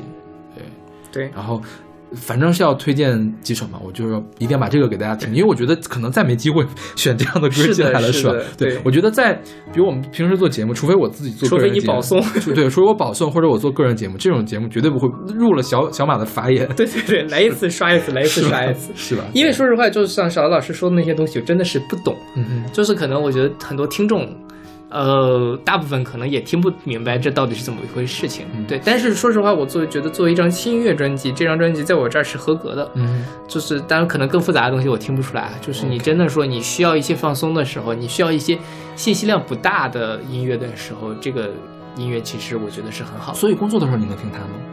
我可能会听一些更刺激的，因为我工作的时候需要一些睡觉的时候可以听它吗？啊，睡觉的时候真的可以。对，睡觉的时候听这张专辑应该很不错。对，我觉得大家在冥想的时候就可以听这样的专辑。对对对对，他这个专辑，呃，我还有一个喜欢他的原因，是因为我从小就有意的在，不是训练吧，就对这个有爱好，就是把音乐和景色联系起来。嗯哼，他的每一每一首歌的景色都说的特别的详细，比如说你个走入有雾的森林，好，我知道有雾的森林长什么样，然后我听到他的歌，我就可以知道，OK，他这个地方呢是有一个树枝儿嗯伸出来了，这棵树是松树，那棵树是杨树，然后这个雾飘的有多高，它是不是有风吹动这个雾，还有一点氤氲的感觉，嗯闭上眼睛是可以看到这些东西的。就再比如说什么，呃，降落在金黄色的草坡啊，他当然说金黄色草坡，金黄色是日出。OK，他他用哪一些音来描述的这个灿烂的这个日出？这个草坡到底长什么样子？就是。你你，如果你稍微对这个有一点点兴趣的话，你是可以很轻易的建立这种联系的。明白。我就特别喜欢这样的一个东西。啊，那这确实是一个新的角度，因为我从来没有以这样的一个角度去听这样的音乐。OK，对，就是虽然都是标题音乐嘛，但我觉得呃上一次我有这样的感觉，还是白白老师来上我们节目的时候，他那个选伏尔达瓦河是吗？对对，那个因为他讲的很明确，在哪个地方是怎么样。OK，我能听明白，但是自己在听这样的音乐的时候，没有主动的去朝那个方向去想。是对我可能就是啊，走入有雾的森林，我就闭上眼睛看到了一片白茫茫的雾里面出来。那当然那个景色也很美，但它并不动态，它跟这个音乐的文本之间并没有建立出来一个动态的关系。OK，对，其实我觉得你可以，你可以把每一个音想象想象成一个东西，这个是你嗯自由度非常大的一件事情。明白了，明白了，找到了打开的方式。那以后 C 卡带也许 我会找这个，可以入选是吗？对，至少能进我前一百吧。其实是这样，就是我我跟一些朋友聊哈，嗯有些朋友是会把这些东西，就是他他也是有这种形象想象力的，就是也不能说叫有形象想象力，而是比较擅长做形象想象的。我觉得这样的朋友就很适合去听这个 Skata 的专辑。OK，他们之前的专辑，我觉得也是一样的，嗯或者是林海，或者是范宗沛，其实他们都是那样嘛，并不是说水乡一定要水的声音才叫水乡，对对对对它可以用什么大提琴去描述水流的声音啊，或者或者是大提琴勾勒出来一个少女在划船的一个形象，这都是可以的。对对，嗯，大家如果想欣赏的话，可以以这样的方式去欣赏。OK，OK，那我们来听这我们的年度七十三《走入有雾的森林》，来自 Skada，它这是它的同名单曲。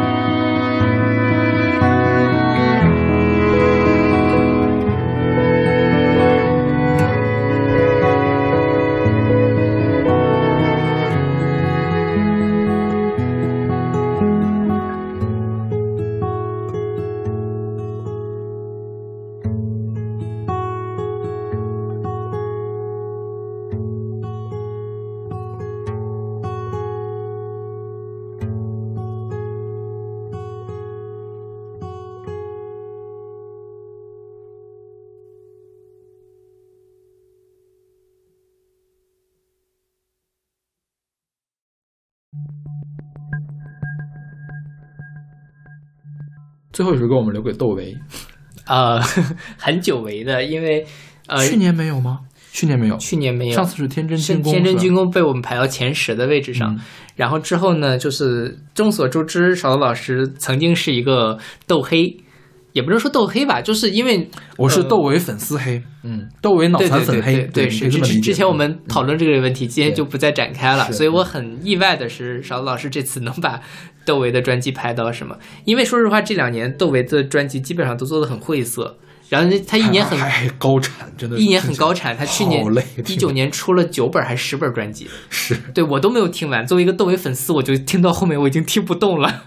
我心想你能不能稍微的做的精一些？然后呢，呃，去年其实我排的比较高的是《阿勒颇物言寺》那张专辑，嗯。但邵老师给了一个非常低的评价。啊，没有非常低，应该是也是 B 嘛，B 对对 B 对。对，但考虑到邵老师有一百五十多本的 A 减，所以嗯其实排名就不是很靠前嘛。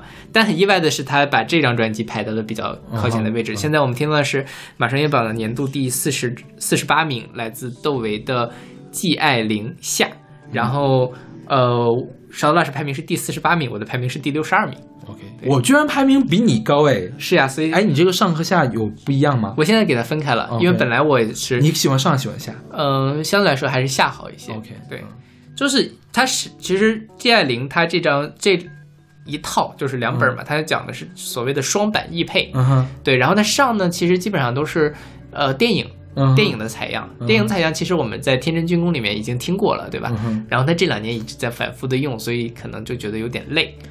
嗯你先说，嗯说后面的。然后后面的那个季爱玲的夏呢，他可能就采样了一些，或者他自己唱了一些，嗯再包括他采样了，比如说有趣的狼人杀 对第一第一首歌狼人那首歌，我觉得真的特别的好玩，所以你会让人觉得说哦，还挺挺有趣的。嗯但因为一开始我是把这两张合在一起打分的，嗯说实话，我觉得窦唯这张专辑，或者说我我没有听的特别的进去，是因为有点听不懂他到底想表达什么。像《阿拉颇兀言四》，我为什么排的那么高呢？是因为他那个主题很明确，嗯哼，所以我会觉得反战是吗？那个是还是？对反战，或者说你在探讨一个，因为它是阿勒颇和婺源嘛，嗯。这两个地方去那个去去去对比的这样一个东西，那它你可以去延伸的东西会很多。嗯那这季爱玲本身我也不知道爱玲是谁，嗯啊、然后呢，呃，上这个电影采样就不说了，下半章其实我也不太能够在第一时间明 get 到它是怎么回事，而且他出了那么多张专辑，我也懒得去一一去细琢磨，所以这两张专辑我的排名没有那么高。OK，对。然后你很吃惊呢，我居然很喜欢这个夏，是呀嗯 上午还上午我也是听了的，嗯上午那天在骑自行车的时候听，我还真的是很认真、很认真的在听，我在一个字儿一个字儿的听里面这些人在说什么，然后嗯听他的这个配乐是什么。我觉得他不是说用采样用太多我听腻了，而是说他这个采样跟他的配乐没配上。，OK，因为《天真军工》我们当时选的那个第几来着？第五吧，东海第五好像是。不许动，嗯你，还有印象吗？对就不许动之后开始一哦，下子，那那个是监听键那，是监听键，对对监听键我们也排到前面去了。排了也排了前十，对，也是排到前十嘛。对，你看我们每次我还是很给多有面子的呀。监听键，对监听键的那个不许动那几个字，嗯前和后之间那个差距，我直到现在还记得非常的清楚。但是季爱玲上就没有一个地方让我觉得这两个东西有必要放在一块儿，嗯就是它的它那个译制片的东西和它的配乐有必要放在一块儿。好，译制片可以让我知道窦唯是一个 很有品位的人，他看了很多老的译制片，而且挑出来的这些译制片，就算不那什么，不不加那个配乐，他把这些东西挑出来，我觉得本身也是个有意思的事情。对，好，我们不看译制片的这部分，听他的那个配乐。配乐呢，也是窦唯一如既往的这种仙气飘飘渺的东西啊。嗯我虽然也听不太懂，但是我觉得是好听的，对是可以听的。就像你听 Cicada，你没有很喜欢，但是起码你知道它是好听的这样的一个状态对，啊。但是它俩放到一块儿，我就觉得。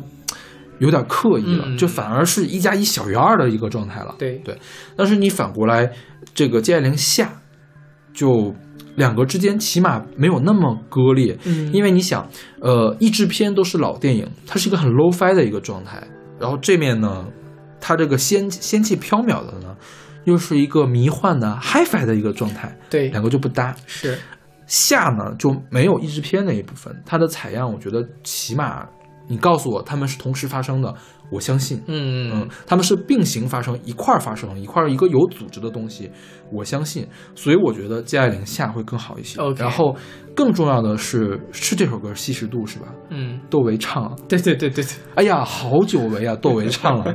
是呀，对，嗯、我一直都没有看到特别怎么说呢，特别权威的人，或者是非窦唯的粉丝来认真的解释为什么喜欢窦唯，来夸窦唯。嗯直到我有一天看到了邓科，嗯，邓科算是也算是比较有名的乐评人了吧？是吧？，对，他专门写了一篇来夸窦唯，他夸的窦唯什么呢？夸的窦唯的唱腔。嗯就是说我其实之前是不喜欢窦唯的唱腔，因为我觉得窦唯唱仙气的东西，他少了那么一点仙儿。他如果让王菲来唱就好很多。嗯但呢，邓科他就解释了说窦唯为什么可以先。呃，我具体的原因，他那些话我想不起来了，但是他好像说服我了。所以，尤其是当前后都没有窦唯在唱，窦唯突然在唱，我觉得就是为这首这张专辑增色了很多，嗯就是可以直接把这个专辑提高半个档次的感觉。所以说，我努力的把它排进了我的前五十，结果小马并没有把它前排到前五十。现在而且是还是你，我看见你排了前五十，我还往把它往上调了调。OK，好吧因为本来你有这么不喜欢这本这首歌这本专辑吗？呃，我我更喜欢阿勒颇那张专辑，对，所以就是阿勒颇那张我真的是，吃不进去。嗯，就跟你听不进那个 Cicada 是一样的，对对对。一样的感觉。是，然后这张专辑可能对于大家来说更津津乐道的是，这张专辑同时集合了窦唯的两个女儿现身，啊哈。在定慧园里面是窦佳媛，啊哈，然后在同九时那个里面是窦靖童他们俩分别唱，所以就非常难得的是窦家的这样的，嗯，因为窦靖童我们都很熟悉啊，窦家园其实一直在做日这个日系的这样的那个音乐嘛，OK，那他们三个聚在一张专辑里面，其实也是很很难得，就是是窦家的这个音乐基因实在是太强大了。嗯，什么时候王菲也来一下就好了。哇，我觉得王菲来一下一一定会爆款的，你觉得？那肯定的，就不论唱成什么样都会爆款，是，但我觉得很难了。不会不会我发生。我觉得可能在窦靖童的专辑里，也许他爹和他妈会分别来唱一首歌，或者说来做 featuring，或者是去参与制作，这倒是有可能的。嗯对，我还是蛮期待的。想想觉得，嗯，还挺好的。，OK，嗯，今年窦唯的其他的专辑你有你有可以介绍的吗？呃，其他的就是那个什么文王帖、武王帖、少公帖那三张。哎，我当时跟你说的是哪一张我受不了？武王帖。武王帖你受不了，对，其他的对文王帖和少公少公帖，我那天也是听了三四遍，但我没有打分啊，嗯我我挺喜欢的，就是呃，我觉得比你对 Cicada 的喜欢还要更喜欢一些 OK，对，就是听得很舒服，嗯嗯嗯呃嗯，但是武王帖真的是。我为什么要听它？我当时的感觉就是，就是武王帖听的让我浑身难受，你知道吗？就是有一种特别紧张的感觉 OK 就是让我的心情荡下去了。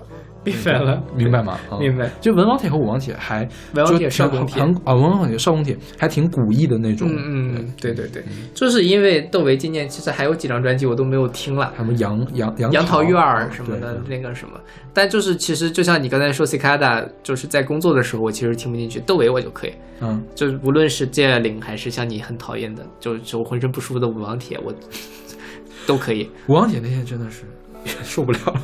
对，所以就对我来说，可能需要稍微有一点点刺激的东西能够让我脑袋里面产生火花才行。像听 Cicada，我可能就会工作工作就睡着了，或者工作工作就开始长望人生了的感觉了。OK，好吧。对，这可能是一个私人化的东西。所以，当然今年很难得的事情就是小刀老师，嗯，还是对窦唯还挺高抬贵手的。没有，我觉得我我一直有对窦唯有没有没有偏见了，嗯我对他没有偏见了。OK，嗯对，所以呃，我觉得如果大家需要在工作或者什么的时候找一点稍微刺激一点的，可以试一试窦唯这张这张专辑，因为它确实信息量，说实话，它跟刚才那张有点像。如果你不仔细琢磨到，它可能信息量并不大，它就是一个环境音。嗯那这个东西其实在工作的时候挺挺好的。OK，对，但你细琢磨琢磨，可能能体会出来窦唯在说什么。虽然我现在也没有那么多精力去搞得懂他每张专辑都可以干什么。OK，嗯 OK，那我们今天就是给大家介绍了我们年终榜第十三名到第二十名，还有一些我们觉得可以给大家说一说的对对对，是，其实还是有很多，比如说像今年那个声音碎片那张，嗯我我也蛮喜欢，排到了我第几？第二还是三第三的一个名次。嗯，那个是排到我们的二十二吧？是不是？是是是。然后我们前五十的整个的这样的一个榜单，应该在大家听节目的时候，我也会发在我们的微信公众号和我们的网站上，大家可以去对着那个去看一看，说今年还有什么好的专辑可以值得来听一听。嗯对我真的是觉得。呃，每一年年终榜做下来，都还是就心里很满足，嗯就有很多之前不知道的东西，现在觉得哇，真好。嗯对，所以希望大家能，在听我们节目的时候也有这样的感觉。OK，对，今年有人说，二零一九年是华语音乐小年，我一直不觉得哪一年是小年，哪一年都让我都有让我很喜欢的歌。